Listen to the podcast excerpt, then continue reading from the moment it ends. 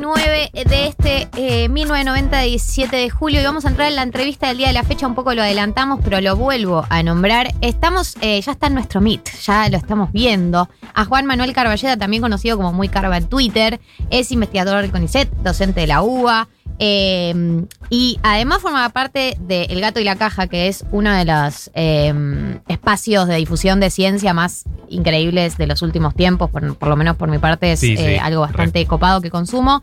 Eh, y además, él hace poco escribió el libro eh, Breve Colección de Epidemias, donde propone un recorrido por las grandes epidemias de la historia de la humanidad. Y eh, en el medio de este contexto, de esta pandemia, de este coronavirus, lo hemos invitado a 1990. Bienvenido, eh, Carva, a- acá a este humilde programa. Ay, muchas gracias. Muy contento de estar acá y qué recibimiento. Ya está, no me voy más. Bueno, es, podés quedar, podés Buenísimo. hasta el final. Mirá que se vienen muchas Dale, cosas. sí.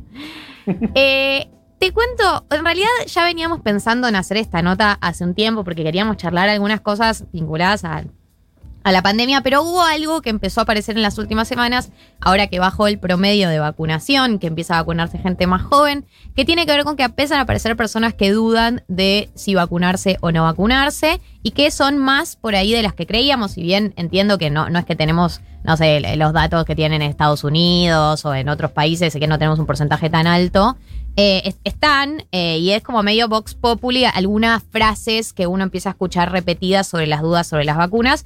Eh, entonces la propuesta que yo tenía para hacerte, que teníamos acá en 1990 para hacerte, es, eh, yo te traigo, te repito, algunas de estas cosas que me han dicho a mí eh, de las dudas para vacunarse, y vos nos ayudás a construir una discusión amable para convencer a estas personas de que se vacunen.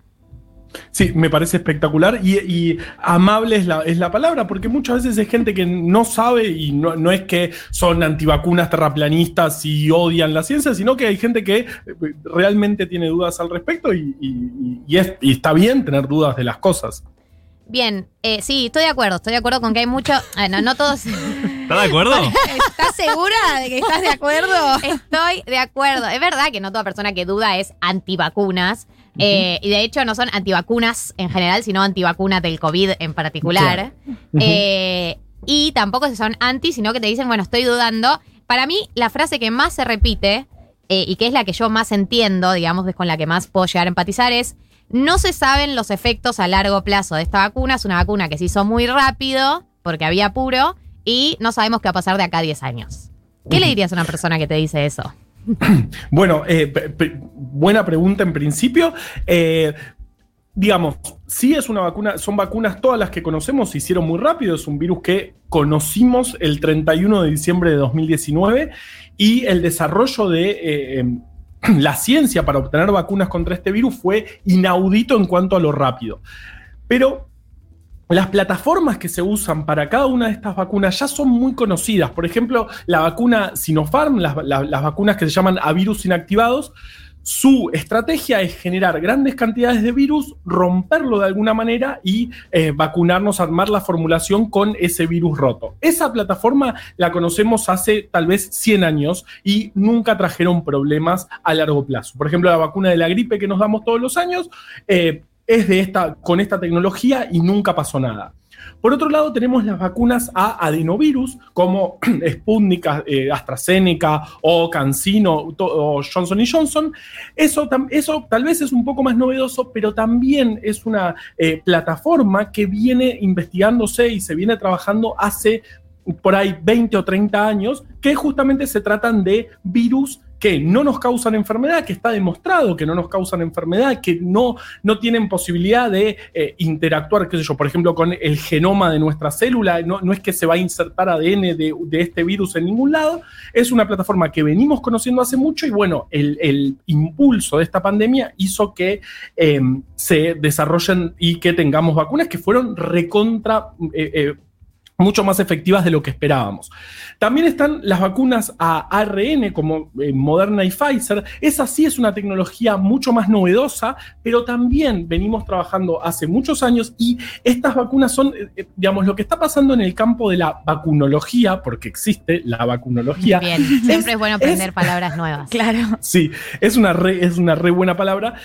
Es de alguna forma, son sueños hechos realidad de todos los que trabajaron con vacunas durante muchos años, están cumpliendo sus sueños viendo eh, nacer vacunas con tecnologías que se vienen trabajando por ahí hace 20 años, pero nunca hubo de parte de la industria farmacéutica eh, ganas o necesidad de impulsarlas poniendo los recursos que se necesitan.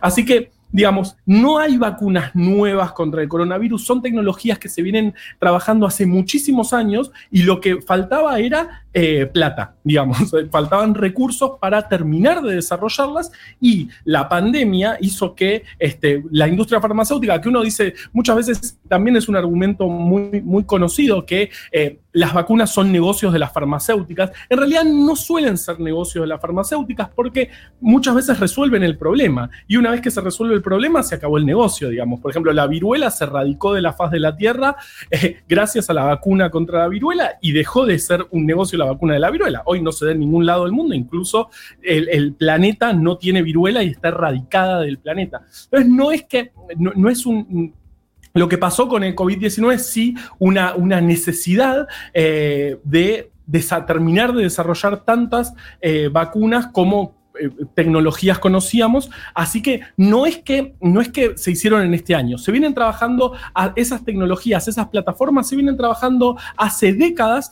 y lo que faltaba era ese ímpetu, ese impulso que nos dio esta pandemia tan terrible. Bien, eh, contundente. Ojalá yo hubiese podido responder así hace unos días y no ser hostil. Eh, hay otra frase que aparece, esta es un poquito más falopa, pero realmente uno no sabe qué responder ante esto. Eh, te modifica el ADN. O también conocido como te meten cosas, no sabes qué te están metiendo, no sabes qué te están metiendo, etcétera. toda la parte de microchip, imanes y todo, todo eso que es bien, es puro, es bien falopa, digamos. Yo lo que, lo que siempre respondo es. ¿Por qué? Digamos, es muy caro. Imagínate un micro, ultra microchip, eso es carísimo. Que puedan poner una ¿Para qué? Si, si, todo el tiempo, toda nuestra información está. Eh, eh, si ponemos aceptar en toda la que bajas una la entregaste gratis. Se la entregaste totalmente. Como. Mirá si te van a poner un microchip. No, así es más fácil ver qué te bajas si saben todo. Así que por, ese lado, imanes no tendría ninguna función poner un imán en una vacuna y en ninguna parte del desarrollo, ningún componente de la vacuna tiene algún componente imantado. La parte de te modifican el ADN es, es un poco más eh, eh, seria, si si se quiere. Pero, digamos, lo, que sabemos es que ninguna de estas plataformas, eh, tanto las que dijimos, la del ARN mensajero como Pfizer y Moderna, las que son a em, vectores virales como em, Sputnik o eh, AstraZeneca, o tanto las de vacunas inactivas, de, ninguna manera tienen mecanismos que puedan modificar el genoma de la célula. Si bien hay virus que lo hacen, por ejemplo, el virus del HIV lo que hace es entrar una célula y modificar el genoma de nuestras células, todas estas plataformas que se usan, ninguna tiene esa capacidad. Simplemente no tiene eh, los componentes de la vacuna, no tienen esa particularidad, no tienen el mecanismo necesario como para alterar el ADN de una célula. Bien, chequeado entonces, fact-checking. Eh, en tercer lugar, yo soy joven, nunca me enfermo, soy sano, a mí no me va a pasar nada. Re, eh, eh, también muy escuchado, a mí también me han llegado esos comentarios últimamente. Eh, acá lo, lo, que me gusta contestar es que uno no se vacuna por, vos no te vacunas por vos, te vacunas más que nada por el resto de la sociedad. Porque lo que necesitamos es que haya un gran porcentaje de la población protegido con la vacuna, que es lo que nos lleva a que el virus deje de circular. Esa es la famosa inmunidad de rebaño, que tiene que ver con cuán contagioso es el virus. Por ejemplo, Em, el sarampión, que es un virus mega ultra contagioso, es de los virus más contagiosos que conocemos, necesitamos un gran porcentaje de la población, más del 95%, alrededor del 95% de la población protegida para que no empiece a circular el virus. Entonces, no es que si vos, primero que, eh, eh, digamos, si bien el porcentaje obviamente es mucho menor en personas jóvenes, también hay internados en terapia intensiva. Eh, em, jóvenes que este, la están pasando horrible. Por un lado eso, pero por otro lado también vos te, estás vacunando por una por, tu comunidad, por este, de tus por toda la comunidad. Eh, y eso es lo más importante, porque lo que busca la vacuna, además de protegerte, es proteger al resto y que de, una vez por todas esta pesadilla, este virus que tantos problemas nos trajo, deje de circular entre las personas. Así que es fundamental que los jóvenes, incluso los menores de edad también, se vacunen porque son personas que circulan y al circular pueden esparcir el virus y esta pesadilla puede, puede seguir. Porque además si nosotros a un patógeno le damos la posibilidad de seguir cambiando, el virus tiene su información genética que la replica muchísimas veces cada vez que entra a, una célula. Y replicando esa información genética, su mecanismo de replicación a veces comete errores y eso nos lleva a cambios que así eh, pueden surgir nuevas variantes que se terminen escapando, por ejemplo, a las vacunas. Entonces, necesitamos bajar eh, esa circulación viral por vos, porque este, vacunado o vacunada sabemos que eh, el porcentaje de casos graves de la enfermedad es prácticamente es muy, muy, muy bajo, pero también para que deje de circular el virus en la sociedad. Bien, voy con una más. Ahora, si quieren. Me siento en confort por la ciencia, ¿entendés? Es como. Acá siendo abrazada por la ciencia. Claro, nunca me suelte. Eh, pero igual hay algo terrible, que es que. Eh, unas termina en el lugar, ¿no? De defender como a las compañías farmacéuticas. Yo no quiero ser la persona que defiende las compañías farmacéuticas. ¿Por qué me pones en este lugar? ¿entendés? Yo tampoco tengo una defensa ultranza de las compañías farmacéuticas, pero me obligás. Me obligás a ponerme en este lugar. Mira dónde termino por tu culpa. pero, igual no, las defendemos y además y las, compañías farmacéuticas son las responsables en este momento de una distribución recontra desigual eh, de las vacunas. África prácticamente apenas empezó a vacunar, ni siquiera en los porcentajes de vacunación en países pobres o países ricos son recontra desiguales y eso es por las compañías farmacéuticas. Así que siguen siendo los malos. Eh, los puedes seguir criticando. Como... evitar esta contradicción. Totalmente. Eh, y hay una más que es. Em, mi cuerpo naturalmente va a generar los anticuerpos. Dice, sí, me voy a enfermar. Y como que eh, la manera es como que el cuerpo naturalmente genera los anticuerpos y no una vacuna de afuera. Creo que se vincula un poco con la anterior que decías, de tipo, soy joven, no me va a pasar nada, pero como algo de medio, eh, esta, la idea que teníamos el año pasado de inmunidad de rebaño natural, digamos.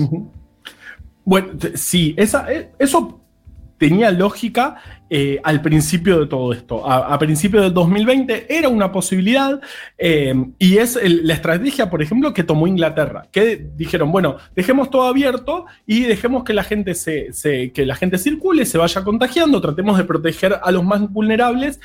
Y eso llevó al colapso del sistema de salud en pocos meses. O sea, estamos ante, estamos ante una enfermedad muy complicada, que se contagia muchísimo, que es muy grave en un porcentaje muy, bastante alto, que no podemos dejar circular porque eso rápidamente nos colapsa el sistema de salud. Además de que siempre hay un porcentaje de, personas que terminan falleciendo, así que dejar naturalmente eh, el virus, eh, primero estamos hablando de fallecidos, eh, personas que van a morir si hacemos esto, y por otro lado, estamos yendo a que se exija demasiado el sistema de salud que es el, otro gran problema de, este virus. Hay, por ejemplo, en Perú, donde, donde el impacto fue enorme, tuvieron en 2020 un exceso de mortalidad de más del 100%, o sea, murió el doble de personas de lo que mueren un año común, eh, un año sin pandemia, eh, justamente por dejar eh, que el virus circule. Así que es una estrategia que no funcionó que al principio tenía lógica porque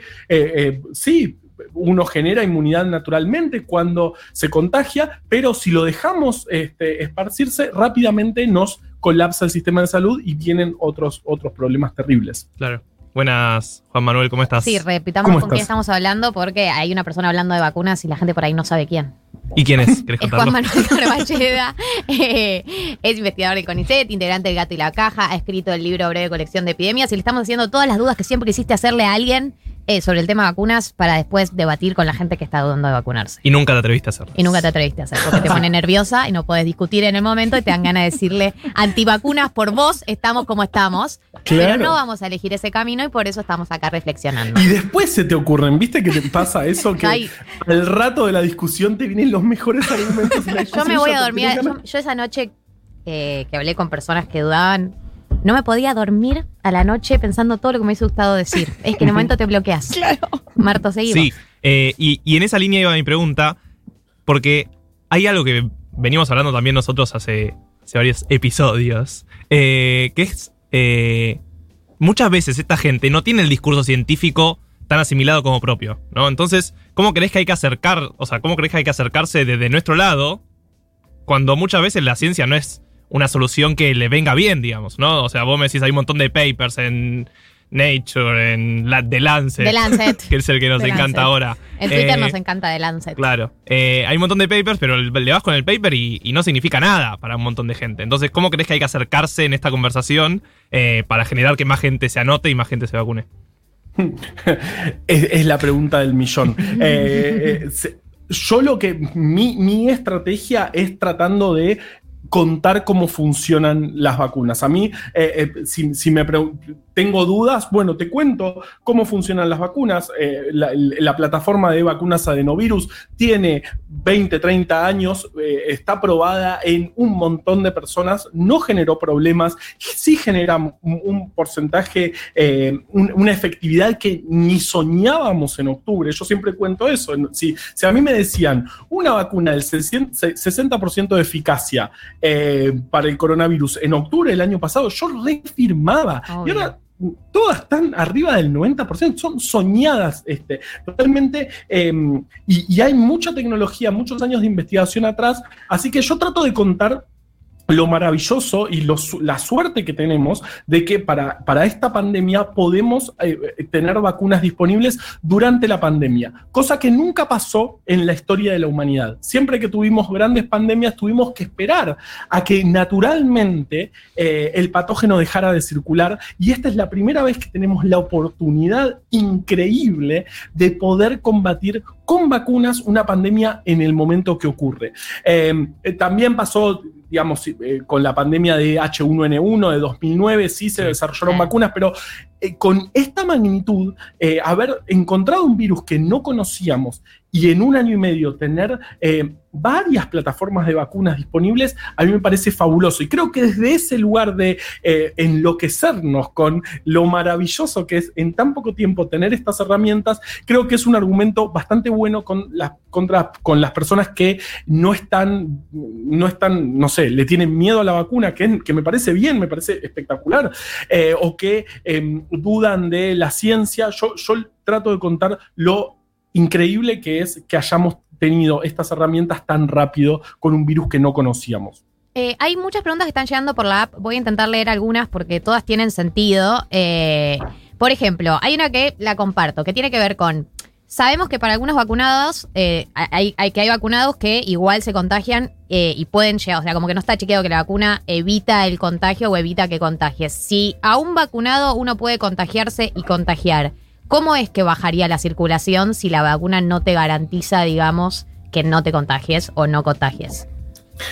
Preguntón, eh, me encanta esa pregunta. Sí, totalmente. Una vez que está, incluso una vez que estamos vacunados, vacunadas, los, cuidados siguen de la misma manera porque sabemos que podemos seguir contagiando. Ahora bien, primero que nos protegemos contra los casos graves, y también sabemos que la circulación es mucho menor. Si bien hay posibilidades de contagiar, esas posibilidades se reducen muchísimo y porque está visto con la mayoría de las vacunas que se reduce en personas vacunadas que aún tienen contacto con el virus, de, enfermarse, su carga viral, su concentración del virus en eh, las vías respiratorias, por ejemplo, es muchísimo menor que las personas em, que no se vacunaron ni tuvieron contacto con el virus. Así que, si bien podemos seguir contagiándonos, podemos seguir contagiándonos menos y eso está visto que reduce, aparte lo estamos viendo en los casos todos los días, digamos, ya tenemos un porcentaje muy grande de, población vacunada y estamos viendo la curva de casos que está bajando. Ahora bien, eso, eh, eso también puede cambiar en cualquier momento porque sabemos que hay en todo el mundo una variante circulando, recontra muchísimo más contagiosa que el resto, que eso también puede generarnos un aumento de casos nuevamente, pero sobre todo en personas no vacunadas, eh, como está pasando, por ejemplo, en Inglaterra, que están eh, a punto de alcanzar el pico máximo de casos con muy pocas hospitalizaciones, porque tienen un porcentaje muy grande de la población vacunada, pero sobre todo esos, esos casos eh, ocurren y se expanden rápidamente en la población no vacunada. Claro, también porque ya fueron abriendo un montón de espacios, ¿no? Como vas abriendo más cosas y entonces va a haber más circulación del virus también, ¿no? Totalmente. Incluso en Inglaterra se habla de que el lunes, este, este, está medio en discusión, pero ah, el plan oficial era que el lunes se abre absolutamente todo sin ningún tipo de restricciones, con una circulación viral que es bastante alarmante. Si bien todavía las hospitalizaciones y fallecimientos siguen muy bajos, sí este, están este, con la población no vacunada circulando muchísimo esta variante que es mucho más contagiosa. Claro. Garba, una pregunta que, hacen, eh, que hace nuestro operador David Eskenazi y Tati, y yo también tengo la misma curiosidad, y, nuestra productora Tati. Eh, ¿Qué pasa con la, con la AstraZeneca y por qué pega tan duro o por qué a tanta gente la, la afecta tanto durante 12 horas? O sea, son, es como es una noche, es una noche de transición. sí, eh, eh, eh, muy divertido Twitter. el miedo que le tiene Twitter a la AstraZeneca. a la AstraZeneca.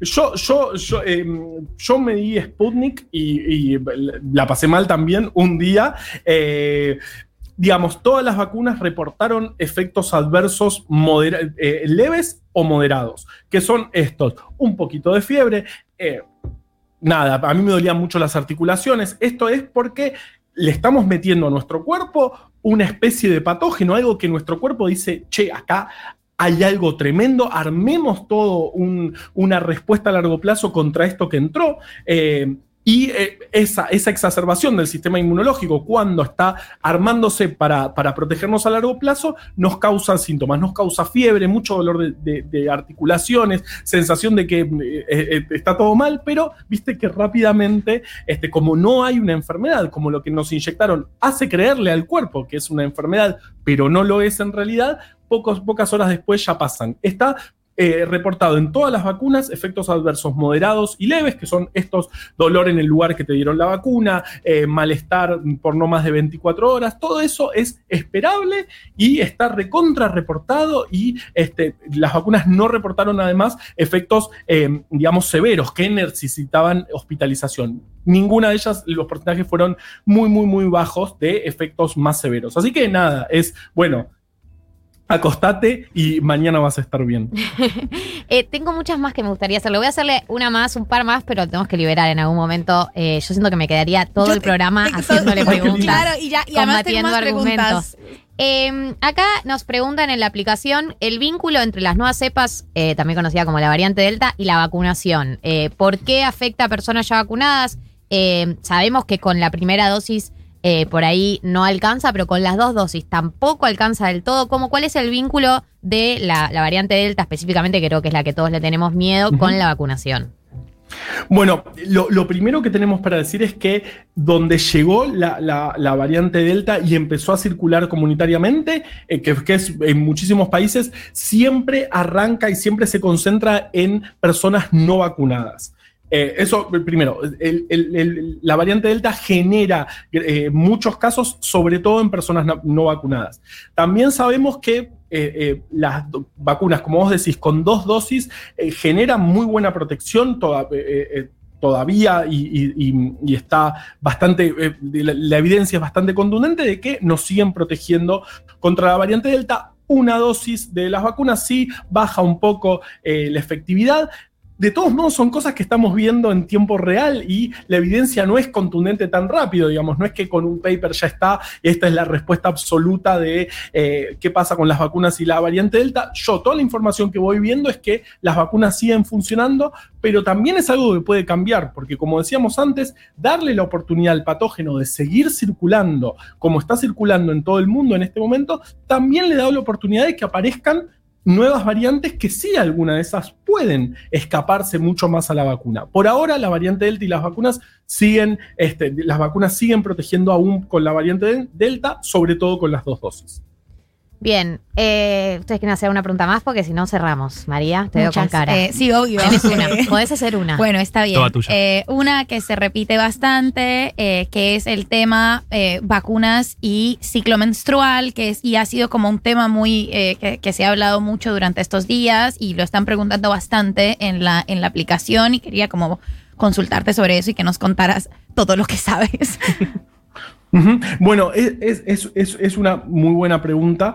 Eh, el problema es que sabemos poco porque eh, en la gran mayoría de los ensayos clín- clínicos no se preguntó sobre cambios en el ciclo menstrual. Eh, digamos, cuando se dan las vacunas. Y sí, obviamente hay reportados cambios en, en el ciclo menstrual, pero también está el factor de que ya se aplicaron 3 mil millones de vacunas en el mundo. Así que, eh, digamos, sin, sin haber tenido esa información en los ensayos clínicos, es difícil saber si es una casualidad, digamos, si, si vos vacunás 3 mil millones de personas, vas a tener que pasó de todo, digamos, va a tener un montón de personas que eh, fallecieron después de la vacuna, pero porque, digamos, la, la- gente fallece y también con pequeños cambios fisiológicos. Esto es, es un otro debate importante que nos debemos, que eh, no se preguntan estas, estas cuestiones en los ensayos clínicos, así que no sabemos. Tal vez podía ser un, un efecto adverso de la vacuna y no ser muy grave, digamos, ok, eh, puede alterar, lo dice en el, en el prospecto, puede alterar el ciclo menstrual y eh, no pasa mucho más que eso. Pero lo cierto es que no se preguntó, que lo- la mayoría de los ensayos clínicos no- obvió estas cuestiones y es, y es algo que, que- que nos debemos, eh, debemos esta discusión. Bien. Eh, Carva, muchas gracias por pasar por mi 990. Nos Siento Por que favor. te vamos a volver a llamar Sí. pronto. Somos tus fans. Queremos hacerte No, preguntas. yo, yo soy fan de ustedes y llámenme todas las veces que quieran. Bueno, eh, hemos hablado con Juan Manuel Carballeda, él es investigador del CONICET, es docente de la UBA, eh, es arroba muy carva en Twitter, seguramente lo conozcan por eso, o lo conozcan por formar parte del equipo del Gato y la Caja, o por su libro eh, Fiebre Breve Colección de Epidemias. Por alguno de todos estos motivos, también es una voz autorizada para responder algunas de las dudas sobre las vacunas y las dudas a la hora de vacunarse. Muchas gracias por pasar por mi 990. A ustedes, nos vemos. Los nuevos acuerdos. 1990.